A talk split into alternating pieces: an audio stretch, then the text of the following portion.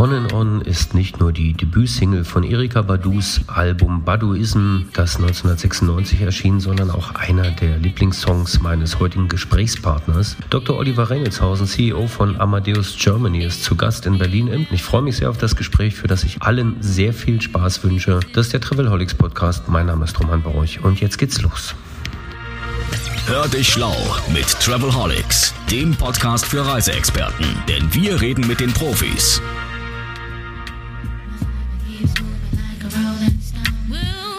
Im Travelholics Podcast Studio am Strausberger Platz begrüße ich ganz, ganz herzlich den Dr. Oliver Rengelshausen, Geschäftsführer von Amadeus. Hallo. Hallo, vielen Dank für die Einladung. Ich freue mich, dass das geklappt hat mit dem Besuch und dass wir jetzt mit der Aussicht hier auf Berlin und der Aussicht auf das morgige DRV-Sommerfest, was sich ja ganz gut verbinden lässt, wir uns mal unterhalten können über das, was eigentlich äh, viele vielleicht auch nicht so wissen. Denn Oliver, in meiner Geschichte als, äh, ja, ich habe mal angefangen mit Reisebüros, da war Amadeus halt das Gerät, was irgendwie vor mir stand, wo ich dann kryptische Eingaben machen musste und das war halt der Bildschirm und ganz viele Terminals, die überall waren. Aber Amadeus ist ja eigentlich viel mehr. Ja, genau, vielen Dank. Ja, das, äh, da hat sich sehr, sehr viel entwickelt über die letzten Jahre und vielleicht fange ich einfach mal an, so einen kleinen Überblick zu geben, ähm, in welchen Bereichen wir heute überall tätig sind. Also wir haben zum einen, du hast es gerade angesprochen, ähm, wir bieten halt ein großes Lösungsportfolio für Reiseverkäufer an, sei es jetzt Reisebüros, sei es äh, Reiseveranstalter, sei es auch ähm, Geschäftsreisebüros. Da haben wir ein riesen Portfolio an Lösungen, äh, um Flüge zu verkaufen, um Hotels zu verkaufen, auch um Pauschalreisen zu verkaufen. Ähm, das ist ein großer Geschäftszweig, den wir haben, den wir auch weltweit bedienen, wo wir Lösungen für Reiseverkäufer weltweit anbieten. Der zweite sehr große Bereich sind unsere Lösungen für Fluggesellschaften. Wir bieten dafür die Linienfluggesellschaften und auch für Low-Cost-Carrier bieten wir entsprechende, was wir nennen, Passenger-Service-Systeme an. Das sind Systeme, mit denen kann eine, eine Airline im Prinzip ihre äh, Flugtickets ähm, konfigurieren, verkaufen, die ähm, Flugzeuge mit den entsprechenden Buchungsklassen ausstatten äh, und ihr gesamtes Inventory managen und verkaufen, im Grunde genommen. Das gibt es einmal für die Linienfluggesellschaften, ist das Altea-System, das wird von sehr, sehr vielen Linienfluggesellschaften weltweit eingesetzt und dann gibt es äh, von Navitaire das New Skies, das wird von den, der überwiegenden Anzahl an Low-Cost-Carriern eingesetzt. Dann haben wir den Bereich Corporations. Da bieten wir Geschäftsreisetools für große Unternehmen, große Konzerne an, die wir direkt als Kunden bedienen. Und dann haben wir den Bereich Airports in den letzten Jahren aufgebaut. Hier haben wir verschiedene Lösungen für Flughäfen. Äh, da geht es zum einen äh, um das Thema äh, Check-in, geht aber auch um das Thema Gepäckannahme. Hier geht es auch sehr stark um das Thema Automatisierung, das heißt also Self-Services an den Flughäfen auszubauen. Und wir haben auch Lösungen gebaut, wie Flughäfen einfacher mit Fluggesellschaften zusammenarbeiten können, aber vielleicht kommen wir da später nochmal dazu. Dann haben wir den Bereich Payments, Bezahlung, äh, weil natürlich alle Reiseaktivitäten sind mit äh, Zahlvorgängen ähm, verbunden und damit haben wir eine eigene äh, Einheit gegründet, auch als Ausgründung, ähm, Outpace, die Zahllösungen für die Reiseindustrie anbietet. Und dann, last but not least, äh, auch ein sehr, sehr großer Bereich, der in den letzten Jahren ähm, noch sehr stark ausgebaut worden ist, das ist der Bereich Hotels und Hospitalities, wo wir im Prinzip Lösungen für den Vertrieb von Hotelzimmern anbieten, aber auch Property Management Systeme, mit denen große Ketten beispielsweise ihre ähm, Häuser verwalten. Okay, das geht aber tatsächlich, also ihr seid Enabler für alle Marktteilnehmer im, im touristischen Wertschöpfungsprozess, könnte man so sagen, und äh, bietet technologische Plattformen, mit denen die ihr Geschäft betreiben können. Das Spannende, du hast es ja gerade schon mal angedeutet, ist ja ein Stück weit dieses, dieses Seamless, dass die Sachen ineinander greifen. Äh, wann hat es eigentlich, also war das immer der, war das immer der, der Anspruch oder hat sich das einfach auf, aufgrund von Markterfordernissen in den letzten Jahren entwickelt? Wie siehst du das? Also Amadeus hat natürlich seinen, seinen Ursprung als GDS, als Global Distribution System, hat natürlich aber gesagt, okay, wo können wir, in welchen Bereichen können wir unser Geschäft noch ausbauen? Und da liegt es natürlich nahe, dass wenn man jetzt mal diese enge Verbindung zwischen Airline und GDS sich anguckt, also Airlines stellen uns ihre Flugtarife über uns bereit, dann ist ja die Frage, in welchen Bereichen kann man noch expandieren. Und da haben wir uns in den letzten Jahren einfach sukzessive weitere Geschäftsbereiche vorgenommen. Airports hatte ich gerade genannt. Äh, Geschäftsreisetools hatte ich äh, gerade genannt, die einfach eine gute Ergänzung sind zu unserem Kerngeschäft.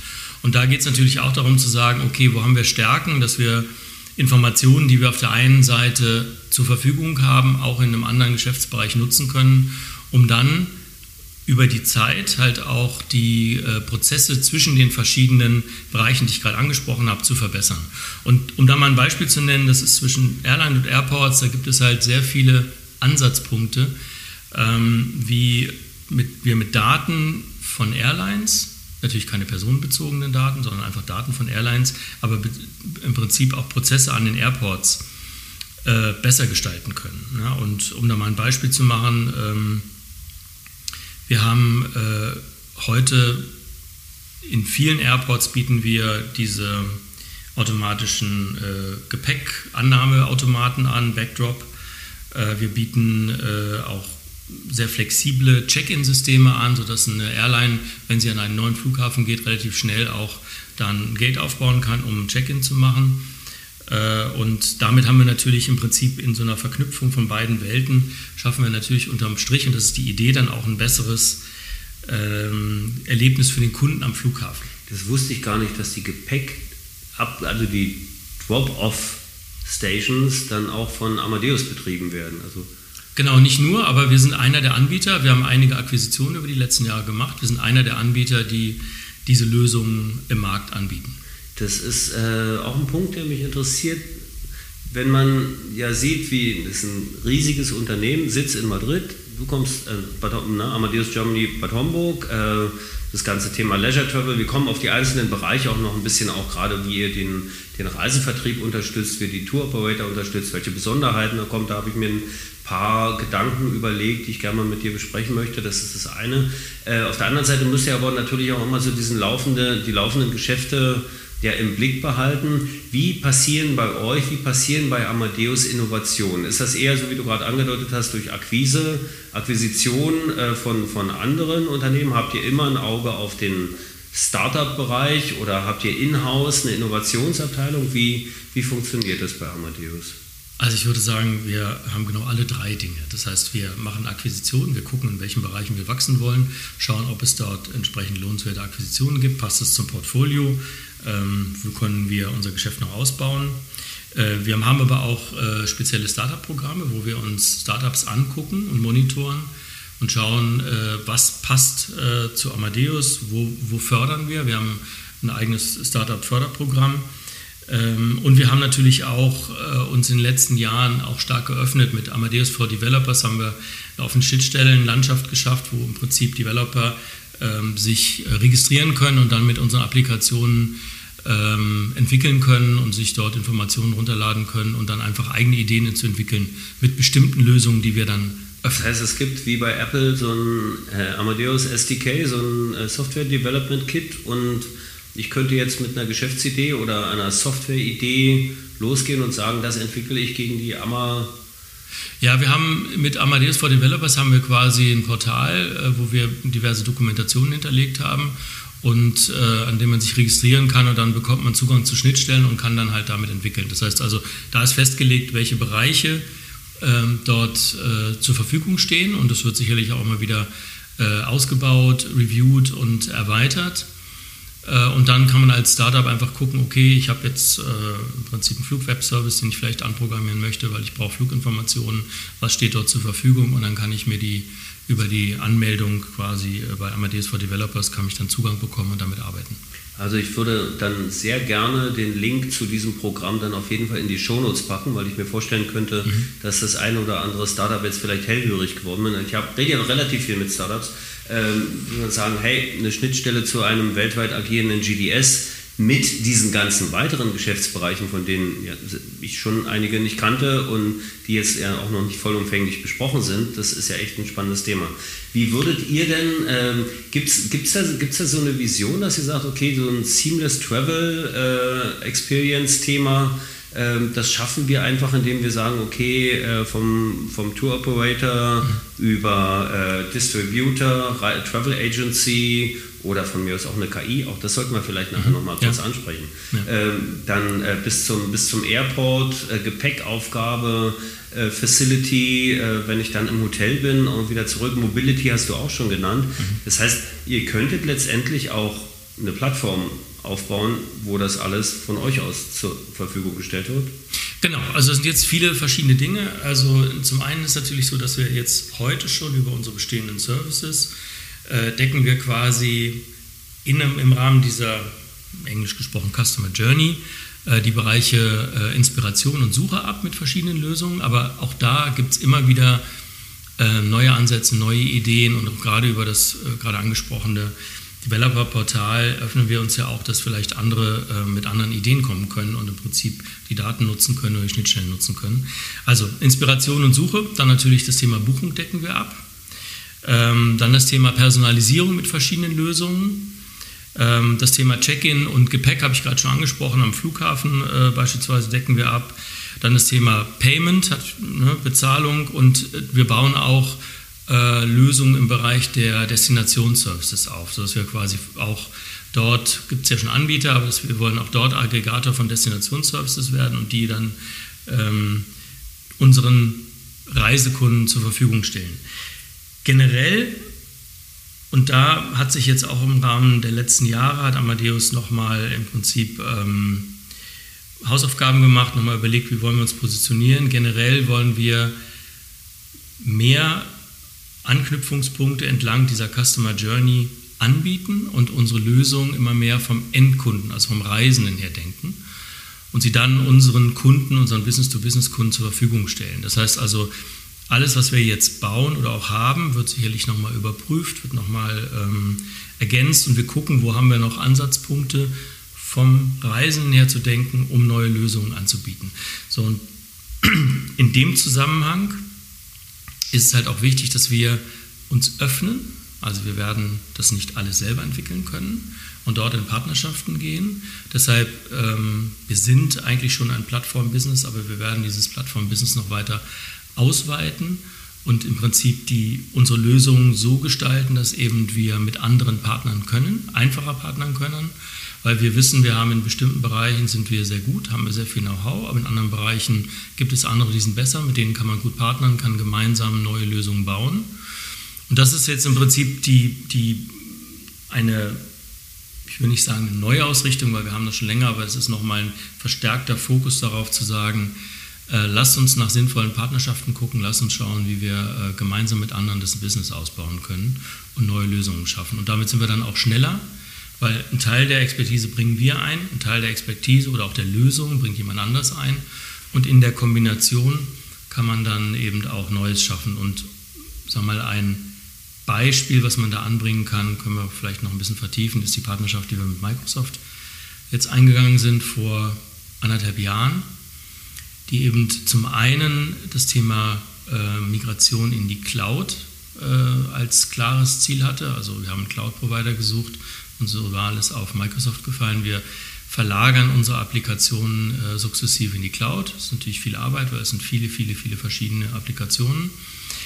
Aber aus der Zusammenarbeit mit Microsoft ergeben sich halt auch andere Anknüpfungspunkte, weil Microsoft hat eine große Expertise in bestimmten Bereichen, hat ein riesen Lösungsportfolio, was man auch wunderbar mit unserem Lösungsportfolio ergänzen kann, um dann halt eben auch neue Lösungen für Kunden zu schaffen. Und Microsoft ist jetzt natürlich gleich das ganz schwere geschützt, was du da hast, aber Stimmt, das ja. ist dann äh, genauso denkbar mit kleineren Companies oder mit, mit, ja, nicht nur Startups, aber auch KMUs, die halt mit, mit bestimmten Lösungen am Markt sind, wo ihr sagt, das passt jetzt gut zu uns und das bauen wir mit ein. Meine, interessant finde ich ja den Gedanken, wenn du sagst, ihr denkt das vom Reisenden aus und das führt ja dann letztlich irgendwann doch zu einer Plattform äh, zu einem Plattformgedanken. Kann man sich darauf einstellen, dass es irgendwann auch ein Frontend von euch gibt, also im, im B2C-Bereich oder wird das B2B bleiben? Nee, das wird B2B bleiben. Wir sind ganz klar auf B2B ausgerichtet. Also wir, ähm, wir haben nur gesagt, es, wir denken noch mehr vom Reisenden her, um einfach auch ein besseres, eine bessere Lösung zu bauen. Auch natürlich, wenn man sich mehr in, in, die, in den, die Gedankenwelt des Reisenden versetzt, kommt man einfach noch auf andere Ideen.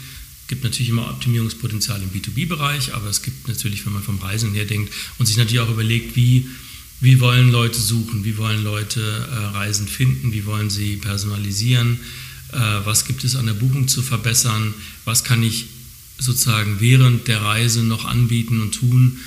Ja, das sind alles die Überlegungen, die wir haben, wo wir dann gucken, wo haben wir Lösungen, aber vielleicht haben wir auch Daten, die wir zur Verfügung stellen können, mit denen andere dann Lösungen bauen. Und klar, Microsoft ist natürlich jetzt richtig, es ist eine, eine sehr große Partnerschaft, auch eine sehr wichtige Partnerschaft.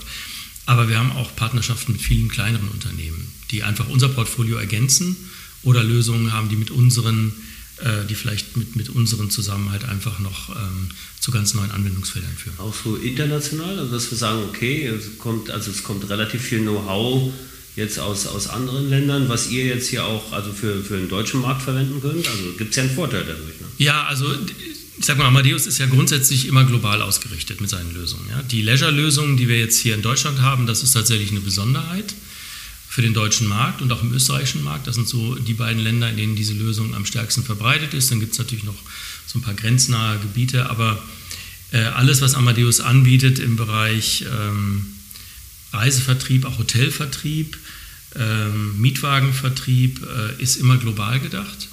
Und damit haben wir natürlich auch dann globale Partnerschaften. Also das heißt globale Partnerschaften, das heißt Partnerschaften mit größeren Unternehmen, die dann auch global gelten, zum Beispiel Salesforce, zum Beispiel Adobe, Microsoft hatte ich gerade angesprochen. Aber es gibt natürlich auch einfach ähm, Unternehmen, die möglicherweise eben nur lokal auftreten. Ja. Okay, das leuchtet ein an einer Stelle. Auf der anderen Seite denke ich mir halt, okay, man könnte ja auch das Know-how aus, aus irgendwelchen Hightech-Hotspots äh, aus Kolumbien oder, oder Israel einfach mit nach Deutschland holen und dieses Wissen dann im Prinzip hier auch mit einfließen lassen. Ne? Ja, sicher. Das ist, findet jetzt aktuell noch nicht so statt, aber im Grunde genommen ist das genauso vorstellbar. Wir, ich sagte es ja gerade, wir äh, haben auch mit einem, mit einem, Venture Fund, haben wir, schauen wir uns immer wieder auch ähm, Startups an und schauen, ähm, was sind Startups, in die wir vielleicht investieren könnten. Das ist ein Punkt. Und das andere ist, dass wir eben auch in bestimmten Bereichen Startup-Programme haben, wo wir uns Startups gezielt anschauen, mehr mit Blick darauf, können die mit unseren Produkten was anfangen, ähm, kann man mit denen gemeinsam was machen und haben vielleicht eine neue Idee, was sie zum Beispiel mit unseren Produkten, mit unseren Schnittstellen anfangen können. Du hast ja, ähm, wenn man sich deine Vita anschaut, also zumindest deine berufliche Karriere jetzt, äh, wir haben uns kennengelernt, glaube ich, da warst du bei Thomas Cook, das ist schon ja. eine Zeit her. Dann äh, Traveltainment, haben, sind wir uns öfter über den Weg gelaufen. Äh, Traveltainment ist jetzt in Amadeus aufgegangen vor einiger Zeit ja schon. Ähm, hast ja also auch eine lange Markterfahrung und einen guten Blick auf den Markt. Was sind denn eigentlich so die, die stärksten Veränderungen, die du persönlich wahrgenommen hast, gerade im Bereich Fokus äh, Travel Tech und, und äh, Reisevertrieb und Reiseproduktion, also Tour Operator und, und Travel Agents. Da, hast du da so ein paar Key Facts, wo du sagen wirst, das gab es einfach, das, das ist ein völliger äh, Shift gewesen, da hat sich was extrem verändert. Naja, was wir natürlich gerade im, im deutschen Markt im Bereich der Pauschalreise sehen, ist, dass Produktion von Pauschalreisen immer dynamischer wird. Ja, das heißt also im Prinzip Quellen werden immer mehr in Echtzeit, also schon seit Jahren ist jetzt also nichts, was in den letzten drei Jahren passiert ist, aber es wird halt immer dynamischer produziert, es werden immer mehr äh, Bettenbanken angeschlossen, es gibt immer mehr Angebot, immer mehr Vielfalt. Ähm, da ist es natürlich für den Kunden auch schwierig, dann einen Überblick zu behalten. Das heißt, man braucht leistungsfähige Such- und Vergleichstechnologien, die dem Kunden dann einfach auch dieses Angebot zugänglich machen. Ähm, das ist eine große Veränderung ähm, dann denke ich, klar, der, der Kunde ähm, ist halt, ist auch keine neue Erkenntnis, halt einfach informiert sich immer, immer mehr digital über ähm, mögliche Urlaubsziele. Der ist hybrid, der bucht mal im Reisebüro, der bucht online, der bucht mal eine Pauschalreise, der bucht halt mal Einzelkomponenten. Äh, das heißt also, da hat sich wahrscheinlich sehr, sehr viel verändert über die letzten Jahre und ähm, für mich ist es eigentlich immer noch, dass, dass wir eben eine sehr dynamische Produktion haben mit immer mehr Angebot in den Kanälen, äh, starker Preiskampf, der Wettbewerb, äh, gerade jetzt in Deutschland, der deutschen Veranstalter, sehr stark mit den großen Online-Playern. Sie versuchen sich natürlich zu behaupten, dem was entgegenzusetzen. Ähm, ja, das sind vielleicht so die wichtigsten Punkte. Ich frage das ja immer wieder gerne, so dieses Thema Zukunft der Pauschalreise und des klassischen ja. Vertriebs und der, äh, der, der ja, also der vorproduzierten, der vorkonfektionierten Urlaubsangebote. Du sagst es selbst, dynamische Produktion. Dynamische Produktion äh, bedeutet für, für euch als Technologieanbieter natürlich oder Plattform ja auch einen enormen Vorteil, weil ihr könnt die Daten gut vorhalten, aus denen sich äh, bedient werden kann. Ne? Also Datenqualität war ja immer ein großes Thema auf dem einen. Ähm, bietet das nicht tatsächlich auch die Chance für ja, seien es Reisebüros oder seien es sehr, sehr kleine Reiseveranstalter, plötzlich ähm, Markteintritte zu haben, die man sich vorher, vorneweg nicht vorgestellt hat? Schwierig. Also wenn ich mir das angucke, ähm, dynamische Produktion findet auch sehr stark auf Veranstalterseite statt.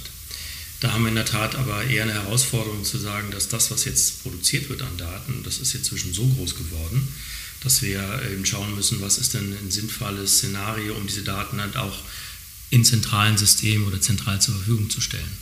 Ja, weil einfach ähm, die ähm, Produktionszeiten auf Veranstalterseite ähm, schon relativ umfassend sind und äh, dann die Aggregation auch nochmal Zeit in Anspruch nimmt. Ähm, ich denke, es gibt immer noch eine Chance für kleinere Anbieter auf den Markt zu gehen. Ähm, allerdings und das ist ja schon seit Jahren so, es ist ein sehr preissensibler Markt, wo eben sehr, sehr stark eben verglichen wird. Und es gibt ja immer auch die Forderung, ähm, von dem Preisvergleich wegzugehen. Wobei ich schon immer der Meinung bin, es ist immer ein Angebotsvergleich und der Preis ist immer so die letzte, das letzte Sortierkriterium. Und da geht es wahrscheinlich darum, eben sein Angebot wirklich, ähm, wie kann ich es am besten ähm, in den Systemen darstellen, in seinen vielen Ausprägungen, in seinen Leistungsmerkmalen. Und das ist, denke ich, die größte Herausforderung, die Veranstalter heute auch haben. Ähm, immer noch angefangen, äh, welche Merkmale hat das Produkt, welche habe ich die richtigen Bild, äh, Bilder da, habe ich die richtigen Beschreibungen da. Ähm, ansonsten ist es weiterhin, weiterhin ein sehr preisaggressiver Markt. Zu der Frage Zukunft der Pauschalreise. Es gibt ja schon seit Jahren immer so einen leichten Abgesang auf die Pauschalreise, sie ist immer noch da, sie ist immer noch stark. Wie mit den Reisebüros. Ne? Genau, genau, weil es einfach ein, auch ein Convenience-Produkt ist. Ne? Und für jemanden, der eben sagt, ich möchte es gerne in eine Hand legen und äh, ich möchte mich halt jetzt wenig um die Details kümmern, weil jeder, der schon mal eben ähm, die einzelnen Komponenten gebucht hat, weiß halt auch so ein bisschen, was das für einen Stress bedeuten kann, dass ich den richtigen Flug finden muss und dann das richtige Hotel und dann mich um Transfer kümmern muss. Und äh, da gibt es halt eben Leute, die sagen, wunderbar, ich übergebe das an jemanden, der, hat, äh, der kümmert sich darum, ich kaufe das als Paket, ich möchte sowieso vielleicht die Zeit nur an einem Ort verbringen, äh, dafür zahle ich einen Preis und der kümmert sich dann auch darum, wenn irgendwas schief läuft. Ich glaube, das hat, ist ein Convenience-Produkt, was es immer äh, auch weitergeben wird. Wie groß das ist, ähm, wird sich zeigen, aber das hängt natürlich auch davon ab, wie attraktiv es ist im Vergleich zu den anderen Angeboten. Nun könnte es ja auch sein, dass die Convenience darin besteht, dass dieses Produkt immer stärker personalisiert wird, individualisiert auf Basis der Daten, die einmal vom Consumer zur Verfügung stehen und auf der anderen Seite auf Basis der Daten, die ihr als Plattformbetreiber, so nenne ich euch jetzt mal, in immer besserer Qualität zur Verfügung stellen könnt. Dann brauchst du ja irgendjemand, der diesen, dieses Matching äh, erzeugt. Und das bringt mich zu so einem Thema, was ja in keinem Podcast heutzutage fehlen kann, wenn man über Travel Tech reden kann, ist dann letztlich die Maschine äh, die letzte Instanz, die diese perfekten Matchings äh, erzeugen könnte und, und bewerkstelligen könnte.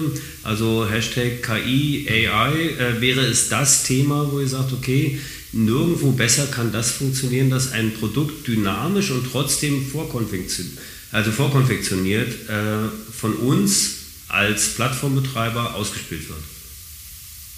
Nur ein Gedanke. Ja, ich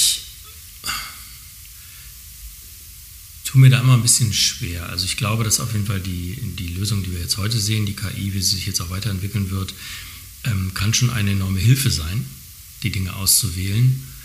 Ich glaube, wir müssen dann immer sehen, ähm, wie macht sie sich jemand zunutze? Ein, ein äh, Reisebüro-Mitarbeiter, der ähm, die entsprechenden Tools zur Unterstützung bekommt, klar, also mit den Lösungen, wie sie heute am Markt sind, wird er jetzt erstmal nicht arbeiten können, aber da muss man ihm die entsprechenden Oberflächen zur Verfügung stellen.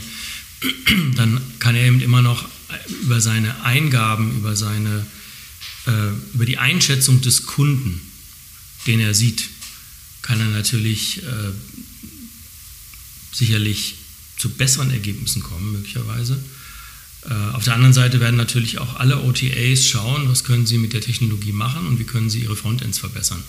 Und ich habe jetzt schon so einige spannende äh, Neuerungen gesehen, aber ich glaube, wir sind immer noch sehr weit am Anfang, wohl wissend, dass sich ähm, die, die Lösungen extrem schnell weiterentwickeln.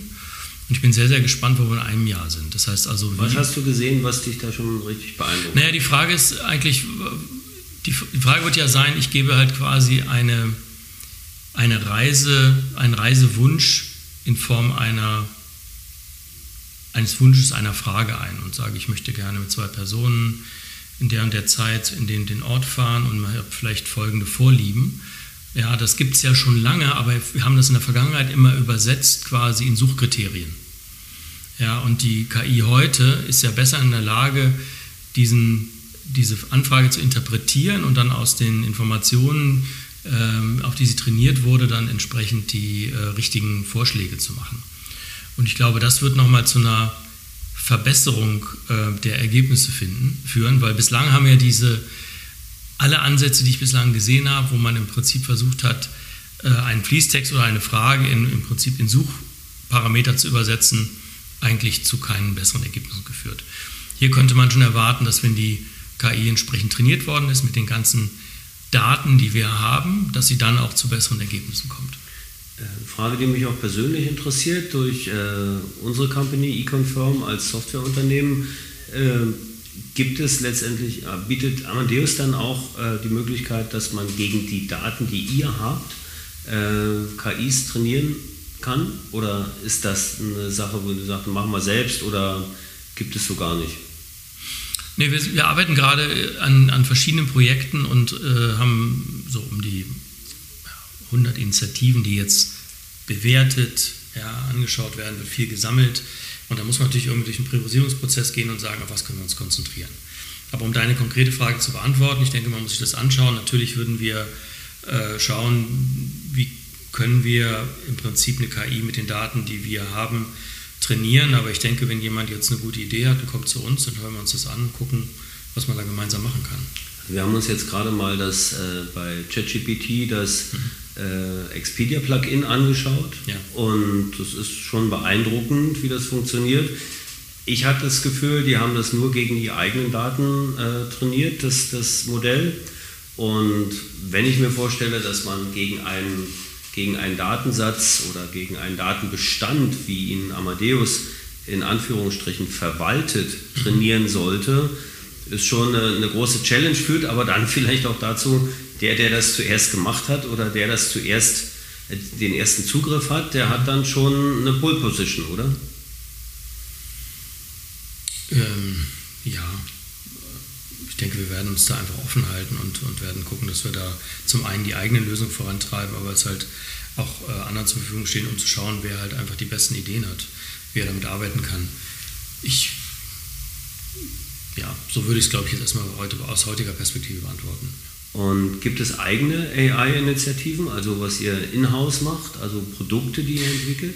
Ja, also zum einen haben wir natürlich im Rahmen dieser Microsoft-Partnerschaft, schauen wir uns natürlich gemeinsam Ansätze an ja, und gucken, was sind so die, die Anwendungsbeispiele, die wir gemeinsam angehen können. Und die können, die sind jetzt in verschiedenen Bereichen gelagert. Ne? Also die sind zum einen im Bereich Customer Self-Service gelagert, weil da haben wir Lösungen oder auch Daten, die wir zur Verfügung stellen können, um halt äh, Callcenter zu unterstützen oder Service Center zu unterstützen, einfach mehr Kundenanfragen auto, äh, automatisiert abzuarbeiten. Dann ist natürlich die Frage, kann ich im Rahmen der Beratung äh, das, was du gerade angesprochen hast, kann ich da über eine ähm, KI äh, bessere Oberflächen anbieten, alternative Oberflächen anbieten, kommen vielleicht zu besseren Ergebnissen oder zu eben personalisierteren Ergebnislisten.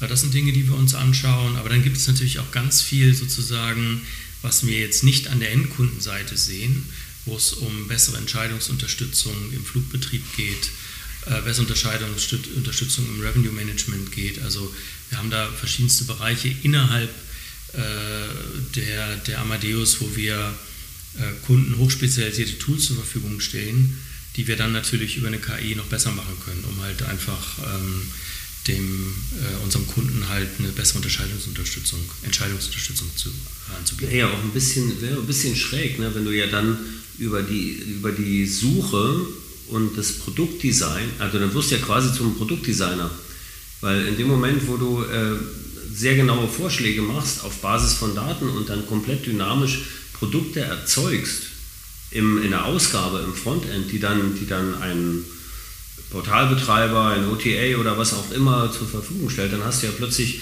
als Amadeus, also als, als Plattformbetreiber sozusagen das Produkt selber designt. Mhm. Weil die, deine KI das ja gemacht hat. Also eigentlich müssten das ja dann die, die vielen KIs, die es geben könnte, ich weiß noch nicht, wie das aussehen könnte, aber müssten, müssten die das ja dann machen. Ne? Und also die müssten dann USPs haben in ihren Entwicklungsansätzen, dass sie sagen, naja, ich gehe mit einer Anfrage dieser Art folgendermaßen um. Also das, das, das ist ja schon spannend. Auf jeden Fall. Also ich würde mal sagen, gerade das, also ich sag mal, dieser, dieser Teil der generativen KI, wie wir sie gerade jetzt sehen, die jetzt ja eben sozusagen eine Weile wirklich in der Öffentlichkeit sehr, sehr präsent sind. Ich denke, da schauen wir halt auch noch, was sind die richtigen Ansatzpunkte, auch innerhalb von Amadeus. Ja, und da gibt es halt verschiedene Ansatzpunkte, die man, die man sich da anschauen kann, verschiedene Projekte, die man sich anschauen kann. Und dann sehen wir aber auch andere Anwendungsgebiete, äh, eins habe ich gerade angesprochen im Bereich äh, Customer Service, äh, aber eben auch Expertenunterstützung in verschiedensten Bereichen, ne? sei es zum Beispiel ähm, dass im Bereich der Airline Operations, wenn beispielsweise ein Fluggerätwechsel ist, dass man halt dann automatisiert Empfehlungen ausspricht, okay, was bedeutet das wiederum, wenn dieser Flieger jetzt an einem anderen Airport ankommt, muss ich bestimmte äh, Geräte vielleicht anpassen, wechseln, da kann ich Vorschläge machen, das kann ich automatisiert bereitstellen. Also gibt es ganz viele Ansatzpunkte, die man sich anguckt und ähm, die wir jetzt bewerten, wo wir dann schauen, wo wir dann ähm, KI am besten noch einsetzen können. Wobei wir sie auch heute schon in, wie gesagt, in spezialisierten Bereichen schon einsetzen. Aber ich denke, das Thema hat ja jetzt gerade extrem Fahrt aufgenommen durch eben die Sichtbarkeit, der KI für sozusagen für den normalen Nutzer. Klar, klar. Und das ist natürlich auch so ein Ding, das merke ich auch immer wieder in Diskussionen, dass KI heutzutage mit ChatGPT gleichgesetzt wird. Richtig, ne? genau. Also das ist nur, das ist ein trainierter Chatbot, der ist auch gut und der kann ja. auch viele tolle Sachen und Midjourney kann tolle Bilder malen und Dolly kann auch was Tolles und bei Microsoft kann ich jetzt in der Bing-Suche dann auch noch was verwenden von OpenAI. Das ist schon alles super, aber das sind ja nur ein paar Anwendungsfälle. Also das ist ja das natürlich, das ist das, was jetzt erstmal wahrgenommen wird. Ne? Genau, genau. Aber ich sage mal so, wenn, wenn wir jetzt, also wenn es uns gelingt, über eine entsprechende KI die Suche so zu gestalten, dass wir im Prinzip sehr individualisierte Ergebnis, Ergebnislisten, nennen wir es Ergebnisliste ist vielleicht gar nicht das gute Wort dafür, Ergebnisse für eine Kundenanfrage zeigen, dann müsste man ja auch eigentlich von der Diskussion wegkommen und sagen, oh, das ist hier ein reiner Preisvergleich. Weil dann würde ich ja genau in, in dem Moment, was heute in der Suche auch schon passiert über die Eingabe von Filtern, aber hier gehe ich dann davon aus, dass die KI genau diese Filterung auf Basis meiner Angaben vornehmen würde. Und dann kann ich es ja auch äh, mit, mit entsprechenden Ergebnissen ausliefern und dann kann ich ja eben sagen, okay, ähm, bitte verfeinere nochmal in der, in der Hinsicht und dann wird halt weiter ausgesucht. Dann komme ich doch im Grunde genommen oder bediene ich doch eine Kritik, die immer wieder angeführt wird, dass man hier nur auf den Preis vergleicht. Weil dann habe ich natürlich Angebote nachher, da wird es am Ende auch einen Preis geben, den wird man auch miteinander vergleichen. Aber man kann davon ausgehen, dass im Grunde genommen die, äh, die Produktauswahl eben aus einer Reihe verschiedenster Kriterien äh, entstanden ist. Ich hatte gerade den Gedanken, dass die, ein, der Einsatz einer gut trainierten KI auf einer Pauschalreise, auf einer OTA-Webseite ja eigentlich eine Suche überflüssig macht. Also der, der Begriff Suche ist dann eigentlich obsolet. Also es ist ja doch ein Paradigmenwechsel. Ich sage, ich suche keine Reise mehr, sondern ich gehe tatsächlich an einen Ort, ob der jetzt online oder offline ist, ist ja eigentlich völlig egal. Und da gibt es eine Technologie, die von einem, zum Beispiel von einem Unternehmen wie Amadeus bereitgestellt wird, der sagt, das gibt mir jetzt die Empfehlung für das, was, was, was, was meine perfekte, mein perfektes Reiseerlebnis sein könnte. Also so könnte man das ja genau. als Produktdesign also ich, mal skizzieren. Genau. Ich kann mir das vorstellen, dass das eben, also ne, das wird erstmal ein alternativer Einstieg sein, weil es gibt die Leute, die vielleicht dem nicht vertrauen, die weiterhin sagen wollen, ich hab, will eine gewisse Kontrolle über die Auswahlkriterien haben, dass ich halt, es gibt ja zig Kriterien, mit denen so eine Pauschalreise beschrieben wird. Und ich möchte halt aber da gerne eine Selektion vornehmen, um dann entsprechende Ergebnisse zu bekommen. Und dann habe ich alternativ leicht den Weg, dass ich einfach meinen Reisewunsch formuliere und dann sehe, was als Ergebnisse kommen. Und dann werde ich das miteinander vergleichen. Und deshalb kann ich mir schon vorstellen, dass das ähm, die äh, klassische Suche auf jeden Fall ergänzt, vielleicht auch in Bereichen auch ablöst, klar. Also ich meine, Vertrauen ist ein ganz gutes Stichwort. Ja. Ähm, Vertrauen, ich muss einmal der Technik vertrauen, ich muss dem Technikanbieter vertrauen. Ich habe gelesen, ihr habt äh, in-house, also in der Company, so eine Art ja, Kompass oder Ethikrichtlinien entwickelt für den Einsatz von KI, dass ihr sagt, okay, für uns gelten bestimmte, bestimmte Kriterien, die wir also beim Einsatz von KI auf jeden Fall auch, auch berücksichtigen. Das finde ich also sehr, sehr gut gedacht und, und, sehr, und, und sehr richtig und wichtig, weil die Diskussion haben wir ja aktuell überall. Was kannst du dazu erzählen? Ja, klar. Ich glaube, das ist eine, eine Diskussion, die gerade äh, an vielen, vielen Stellen geführt wird, weil ja im Grunde genommen die, ähm, es noch viele offene Fragen auch gibt im Zusammenhang ähm, mit der Nutzung von KI. Also es gibt eine ganze Reihe rechtlicher Fragestellungen, es gibt aber auch so Fragestellungen wie Richtung, äh, Richtung Plagiate. Ja, also wie wird Content genutzt und ähm, wie sind dann auch die Rechte damit verbunden. Dann gibt es das Thema der Verlässlichkeit, wie verlässlich sind dann die Aussagen und äh, wir haben uns halt im Unternehmen, was ich auch absolut wichtig und sinnvoll ähm, äh, finde, haben wir uns eben jetzt auch gerade im Rahmen dieser Diskussion ähm, einige äh, Kernprinzipien definiert, die wir innerhalb des Unternehmens an alle Mitarbeiter kommuniziert haben. Das geht natürlich zum einen, äh, wie ich in der Entwicklung damit umgehe, aber ich denke, es geht aber auch darum, dass man allen ein klares Signal darüber vermittelt, wie wir den Einsatz von KI gerne im Unternehmen gestalten möchten. Und die Kriterien, ich kann es mal ganz kurz ähm, zusammenfassen. Das ist einmal das Thema der Fairness. KI-Systeme sollten alle Menschen gleich behandeln. Dann das zweite wäre die Verlässlichkeit und Sicherheit. KI-Systeme sollten zuverlässig und sicher arbeiten. Dann haben wir das dritte, den Datenschutz und Sicherheit. KI-Systeme sollten sicher sein und den Datenschutz respektieren. Transparenz. KI-Systeme sollten nachvollziehbar sein. Dann haben wir den Punkt der Verantwortung. Menschen sollten für KI-Systeme rechenschaftspflichtig sein. Und der letzte Punkt, äh, KI-Systeme sollten nachhaltig sein. Das sind so die Punkte, die wir uns sozusagen für uns definiert haben. Und das ist, glaube ich, der bessere Weg als einfach. Äh, es gibt ja jetzt schon die ersten Stimmen, die sagen, nee, komplett wegregulieren oder erstmal. Es gab ja auch die Initiative von, ich meine, Elon Musk hat mit, mit gegründet, die OpenAI Company, und er wollte es jetzt erstmal wieder stoppen für zwei Jahre und einfrieren was ich bei einem sich selbst beschleunigenden System für äußerst schwierig halte, sowas irgendwie wieder anzuhalten. Das ist, das ist wie ein Mississippi-Dampfer bergab. Also das, das geht, glaube ich, nicht so ganz einfach.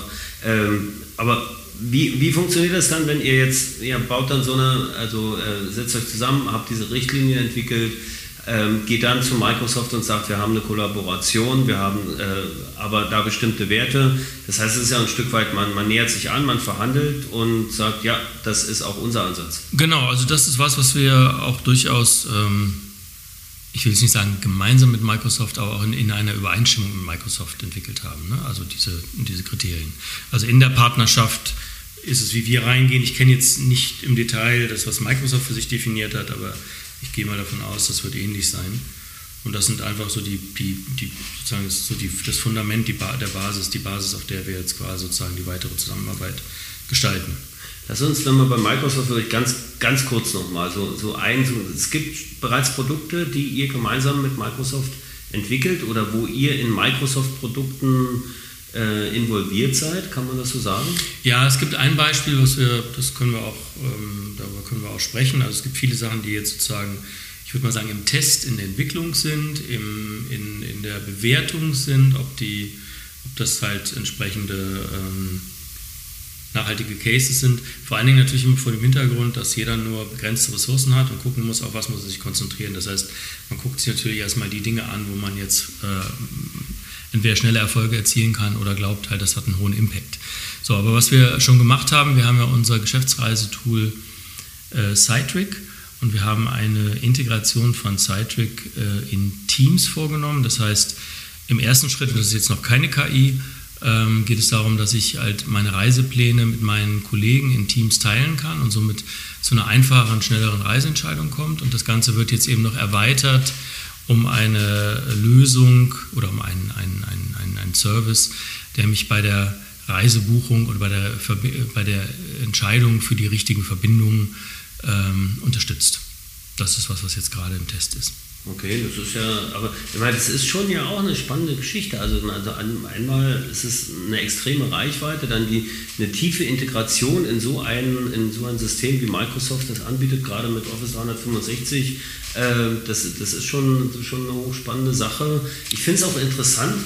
Äh, große Reiseveranstalter reden mit großen Telekommunikationsunternehmen, also treffen sich relativ oft das nimmt man so wahr. Und äh, dann gibt es eben äh, ein Unternehmen aus, äh, weiß ich nicht, äh, Seattle, die dann eben nach Madrid fahren und so. Also da, da, da, da tut sich ja auch was. Man merkt tatsächlich, ähm, das Thema Digitalisierung in der, in der Reiseindustrie ist einfach da. Also, ne, es ist, also es ist jetzt äh, auch eine, auch eine, eine, eine Etappe, die wir gerade zurücklegen, wo alles wahnsinnig schnell geht und in, in sehr großen, komplexen Prozessen plötzlich passiert. Kann man das so sagen? Ja, ich denke schon. Ähm, interessant, weil ich, ähm, ich arbeite ja auch im DRV, im, im Digitalisierungsausschuss und äh, wir haben da im Prinzip eine Gruppe von DRV-Mitgliedern, die da mit dabei ist und wir hatten ein Thema, ähm, da geht es jetzt einmal auch darum, was bedeutet KI für die Reiseindustrie, ist natürlich ein episches Thema, das man lange diskutieren kann, aber wir wollen gerne innerhalb des DRVs mal diese Diskussion anstoßen und mal mit Mitgliedern Diskussion, diskutieren. Aber um jetzt auf deinen Punkt zurückzukommen, Digitalisierung ist halt eben auch ein Punkt, den wir angesprochen haben. Und dann war ich letzte Woche auf einem Vortrag und habe vom Institut der Wirtschaft, der deutschen Wirtschaft eine Befragung gesehen, wo die Reiseindustrie doch relativ schlecht abgeschnitten hat okay. in der Digitalisierung. Ja, es ist immer die Frage, was sind die Kriterien, an was machen die das fest? Ähm, aber es gibt wohl immer noch eben sehr viele Systembrüche oder im Prinzip manuelle Prozesse in dieser, und da haben wir ja am Eingangs darüber gesprochen, im Rahmen dieser Customer Journey, im Rahmen dieser, dieser, dieser ähm, der, der, Reise, ähm, des Reiseprozesses vom Anfang Inspiration bis nachher zur Abreise. Und ich glaube, da liegt noch viel Potenzial im Austausch von Informationen, in der Art und Weise, wie ich dem Reisenden das Reisen erleichtern kann um da jetzt mal so ein Thema anzusprechen, ähm, was wir auch mit unterstützen, ist das Thema Biometrie. Okay. Ja, das heißt, dass ich einfach weniger, also an Flughäfen weniger Touchpoints habe, dass ich im Prinzip in, in der Idealvorstellung, da gibt es ja auch schon die ersten Cases dafür, Idealvorstellung, mich einmal registriere, dann im Prinzip am Flughafen biometrisch erkannt werde und dann eigentlich bis zum Flugzeug durchgehen kann. Also weniger Kontrollen habe, weniger Checks habe und damit natürlich den, der gesamte Prozess für den Reisenden am Flughafen deutlich einfacher wird und idealerweise auch für den, für den Flughafen dann dadurch möglicherweise auch weniger Aufwand entsteht. Und wir haben ja, sehen ja alle das Problem, gerade dass wir ähm, zu wenig Personal am Flughafen haben und dann eben, dass sich in langen Warteschlangen niederschlägt. Also da gibt es nur, an, nur an, um diesen einen Punkt zu nennen, ne? und die Kette ist ja lang, da gibt es eben noch viele andere Anknüpfungspunkte. Ähm, das Thema Automatisierung am Flughafen, ähm, automatisiertes Check-in, automatisiertes Boarding, automatisiertes Backdrop ähm, sind Dinge, die in der Vergangenheit häufig vielleicht den, von den Linienflugcarriern eher so den Premium-Kunden vorbehalten wurde, was aber jetzt eben äh, wirklich äh, mehr oder weniger, so hören wir das von, von Flughäfen auch, einer viel, viel breiteren Masse an Airlines angeboten wird, weil einfach schlichtweg weniger Personal da ist und man einfach da effizienter arbeiten kann. Und es anders abbilden kann. Genau. Es gibt, glaube ich, auch schon so äh, etliche Projekte im Ausland, wo ihr solche Lösungen eingesetzt habt. Ne? Ja, genau. Also Australien also, war schon, genau. seid ihr unterwegs mit, mit solchen Lösungen. Ich finde das beim, beim Thema Biometrie und, und Seamless äh, Check-in und Seamless Boarding und alles, alles komplett einfach so. Ich würde es mir ja wünschen, wenn mein Gepäck dann auch noch äh, biometrisch erkannt würde und dann eigentlich auch von alleine in die Maschine und wieder raus und bis ins Hotel geht oder so. Das wäre eigentlich so mein, mein Wunschszenario. Klar, Aber ich glaube, das, das sind alles Dinge, die kann man sich vorstellen. Also heute ist, sage ich mal, die Gepäckerkennung ist schon, äh, ich bin jetzt beileibe kein Experte dafür, also ähm, die Gepäckerkennung ist heute schon, schon stark verbessert, dass eben wirklich auch klar ist, ne, welches Gepäckstück ist gerade wo äh, und geht es auch mit dem, mit dem Reisenden mit. Ich, ich kriege da von der Lufthansa, wenn ich Gepäck aufgegeben habe, äh, beispielsweise auch schon immer eine Nachricht darüber. Also da gibt es aber auch regulatorische Anforderungen, einfach äh, zu wissen, ist das Gepäck mit dem Passagier an Bord. Und äh, da gibt es halt einfach Lösungen, die wir auch mit anbieten. Du hast das Thema biometrische Hardware angesprochen. Da haben wir aktuelle Cases in, in, äh, in Australien, in Perth und im, am Narita Airport in Japan, Vancouver äh, und in Jordanien. Da haben wir Biometrik. Äh, Anwendungen laufen und wir sind da in Gespräch mit auch anderen Flughäfen weltweit, äh, eben das auszuholen, weil wir glauben, dass es einfach ähm, dass es einfach einen zwingenden Weg dahin gibt, geht. Ja, und für den, also auch im Sinne des, des Konsumenten natürlich absolut klar, das ist, äh, scheitert es dann, also ist Australien der erste Weg gewesen, weil die einfach äh, weiter sind oder hat sich das einfach so ergeben, weißt du das? Ja, das kann ich jetzt nicht genau beantworten, aber ich denke, es ist genau, man braucht immer einen Flughafen, der sagt, einer muss ich, genau, einer, ich, einer ich, möchte es gerne ausprobieren. Ähm, ja, und also es gibt auch äh, hier in, in, in Europa, es gibt auch in Frankfurt äh, im Prinzip Fälle, das macht ja die Star Alliance mit der Lufthansa, hat hier in Frankfurt im Prinzip auch schon bei, bei Metric Boarding Gates, aber das wiederum auch dann nur für Star Alliance Kunden. Also, aber das sind ja alles erstmal zum Teil ähm, Piloten, mit denen man startet und dann wird man das im Prinzip äh, immer weiter ausweiten. Ich bin neulich aus San Francisco zurückgeflogen und da habe ich es tatsächlich das erste Mal in den USA schon erlebt, dass ich quasi an Bord gegangen bin und ich musste mein Ticket nicht vorzeigen, sondern der hat mein Gesicht erkannt. Genau. Ja. Das war schon ein interessantes, ja. interessantes Erlebnis, weil ich bin quasi aufs Flugzeug zugegangen, hatte meine Bordkarte gezückt und dann war die Gesichtserkennung und dann war ich drin. Also das ging äh, schon einfach. Es gibt sicher Pros und Cons bei dieser Geschichte. Ich bin dann eher dafür, dass ich das großartig finde.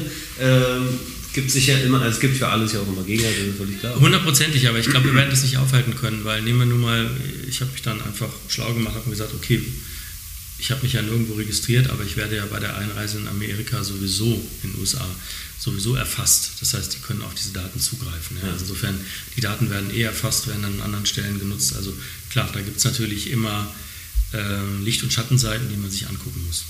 Ja, und ja klar, und wenn ich jetzt sehe, wie gut bei meinem Smartphone die Gesichtserkennung funktioniert, um es zu entsperren, dann habe ich eigentlich auch Vertrauen in Technologien, wo das dann in größerem Maße eingesetzt wird. Das ist okay. Lass uns zum Abschluss, weil wir hatten ja eigentlich nur 45 Minuten verabredet und die habe ich jetzt schon arg strapaziert. Äh, lass uns zum Abschluss vielleicht nur zu einem Punkt mal kommen, äh, der mich auch interessiert, weil das ist auch ein Thema, ne, ich hatte ja eingangs gesagt, bei Amadeus, das verortet man immer sehr schnell in der Flugbuchungsmaske und in, in solchen Sachen.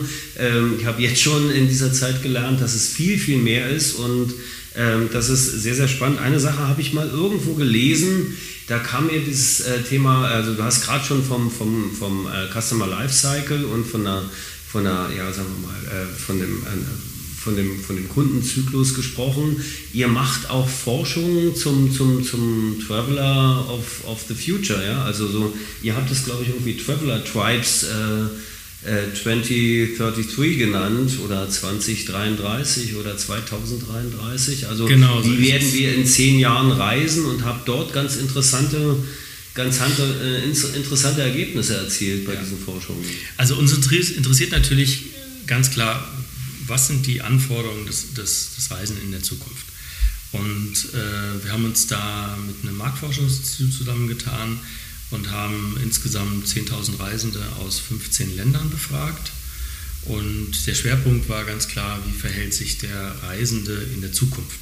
Und was gibt es da für Profile? Und dann gibt es, im Prinzip haben wir da vier Profile herausgearbeitet, ähm, die wir dann in dieser Studie vorgestellt haben. Ich kann mal ganz, ganz kurz mal darauf eingehen. Also es gibt, die haben auch alle sehr klingende Namen. Es gibt diese Pioneering Pathfinders, das ist also eine Zielgruppe, die sehr stark auf Nachhaltigkeit achtet, also denen die Nachhaltigkeit wichtig ist, die also danach ihre Reiseentscheidungen trifft. Ähm, dann haben wir die Travel Tech Fluencers, also Leute, die sehr technologieaffin sind, die einfach äh, vielleicht genau bei den ganzen Lösungen, über die wir gesprochen haben, die immer an vorderster Front da sind, um das auszuprobieren, um neue Dinge auszuprobieren ähm, und die, äh, die wir halt brauchen natürlich, um solche neu entwickelten Technologien dann einfach auch in den Markt zu bringen. Ähm, dann haben wir Leute, die so sehr spontan, die nennen wir Excited Experientialists, die äh, einfach ähm, nicht so groß vorausplanen, die einfach sehr spontan sind, die Dinge ausprobieren. Äh, und die, die, müssen wir natürlich auch irgendwo abholen und müssen uns überlegen, was können wir denen für Tools an die Hand geben, ne, für ihre spontanen Reiseentscheidungen, um sie zu unterstützen. Weil sie, eine gewisse Planung brauchen wir ja immer, um zumindest irgendwo hinzukommen. Und dann gibt es sozusagen den, den äh, Bereich, nennen wir es mal die Traditionalisten, das sind die Memory Makers. Das sind äh, Leute, die, ähm, äh, ich würde mal sagen, die heute auch ganz gut in diese Klasse der Pauschaltouristen fallen, die einfach ähm, gerne ähm, so, ein, so ein Gesamtpaket, so ein Prinzip so einen Convenience-Gedanken haben, die ähm, aber möglicherweise vielleicht auch nicht so hundertprozentig technologieaffin sind, also nicht diese ganz neuen Dinge ausprobieren, die ein bisschen traditioneller rangehen. Und ähm, das ist sozusagen, sozusagen die vierte Gruppe. Den musst du ja, den musst du ja auch ein Frontend geben, an dem, du, an dem die ihre Memories äh, produzieren können oder, oder die Memories produzieren sie ja dann in der Destination, aber trotzdem, ich meine, ich finde das schon interessant, also man, man, kann ja mal alles sein. Na, also ich kann ja mal der, der äh, Tech-Enthusiast sein und auf der anderen Seite kann ich sagen, ich fahre seit 20 Jahren an diese eine kleine Bucht äh, auf Mallorca und da gibt es das kleine Hotel und da brauche ich gar nichts weiter ringsrum. Ich kann schon irgendwie alles sein. Genau, ich, ich, kann, ich kann durchaus wahrscheinlich, also ich würde auch sagen, dass nicht jemand immer hundertprozentig in eine, in eine dieser Gruppen passt, sondern dass man sich da unterschiedlich auch verhalten kann. Ähm, bei diesen Memory Makers würde ich mal sagen, also das Beispiel wäre halt zu sagen, ich, ich, äh, ich habe es gerne, dass mir jemand das gesamte Paket bucht, ja, dass ich mich darum nicht kümmern muss und ich verlege mein Vertrauen in die Hand von jemand anders. Ja, also, also, und damit äh, sollten eigentlich alle Amadeus-Kunden auch irgendwie Memory Makers sein, weil das ganze Paket von Amadeus und mit viel Vertrauen, das würde eigentlich auch eine sehr, sehr zufriedene Kundschaft produzieren, oder? Ja, sicher, klar. Ja, Aber wir müssen uns ja auf alle Gruppen einstellen und wir müssen ja auch verstehen, wo die Reise hingeht und mit was für Tools äh, wir die Kunden abholen können. Und das sozusagen, ähm, dann kann man sozusagen den Boden zurückschlagen zu dem, was, wir, was ich eingangs sagte, dass wir uns halt einfach aus einer Kundenbrille die Lösung angucken wollen. Und dazu müssen wir natürlich wissen, in welche Richtung es geht. Und deshalb haben wir diese Studie jetzt schon das dritte Mal gemacht. Und das Interessante ist ja auch, dass sich die Ergebnisse, die wir in, in alle paar Jahre dann nochmal erheben, die ändern sich ja auch. Also die Frage natürlich, habe ich die gleichen ähm, Kategorisierung, nee, die ändern sich dann tatsächlich auch, weil einfach mit der Technologie sich einfach auch die Präferenzen ändern und damit ändern sich dann auch die Cluster und die, die, die Untergruppen, die wir da haben. Auch da glaube ich, das wird immer schneller gehen. Also das wird sich immer schneller ändern und es wird immer wieder, weil es immer mehr Möglichkeiten gibt, die sich plötzlich auftun und dann entsteht daraus wieder eine neue Zielgruppe. Aber das spannend. Also diese Studie stellt ihr dann auch euren Kunden zur Verfügung und also das, das setzt ihr dann mit ein bei der Produktentwicklung in Workshops? Genau, also, also zum einen ist, es, äh, ist sie äh, öffentlich zugänglich, also das, der Ergebnisbericht kann sich jeder runterladen.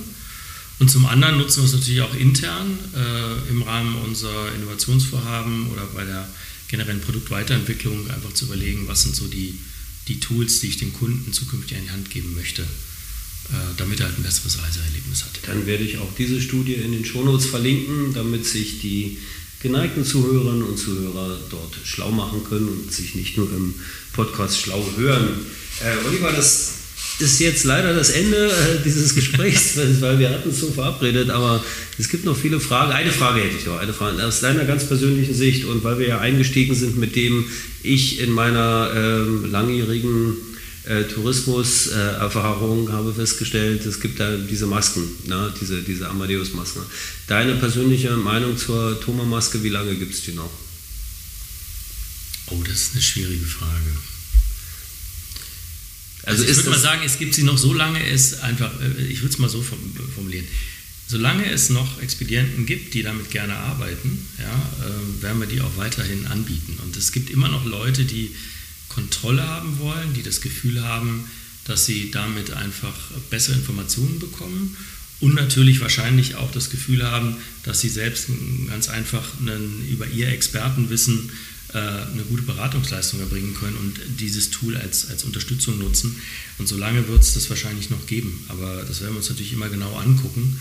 Und wir sehen natürlich auch, äh, dass äh, hier im Markt, sag mal, Fachkräftemangel existiert. Das heißt, wir müssen auch einfachere Lösungen anbieten für diejenigen, die das vielleicht nicht im Reisebüro gelernt haben, aber die vielleicht in die Branche einsteigen müssen. Ja, das ist, ganz ernst war die Frage ja gar nicht gemeint, aber es ist tatsächlich so, äh, die Donaumaske, ich glaube, solange es noch Reisebüros gibt und ich möchte, dass es die noch ganz lange gibt, sollte es die auch geben. Amadeus wird ein Partner dabei sein. Das war das Schlusswort. Äh, ich danke Oliver Rengelshausen ganz herzlich, dass du mich hier im Studio besucht hast. Vielen Dank, Roman. Hat mich sehr gefreut. Hat Spaß gemacht. Und ich danke allen Zuhörerinnen und Zuhörern, äh, dass sie so lange dabei geblieben sind, fürs Zuhören, fürs Schlauhören, fürs Teilen dieses Podcasts. Bis bald und auf Wiederhören bis zum Schluss gehört? Großartig. Danke und bis zur nächsten Episode von Travelholics, dem Podcast für Touristiker.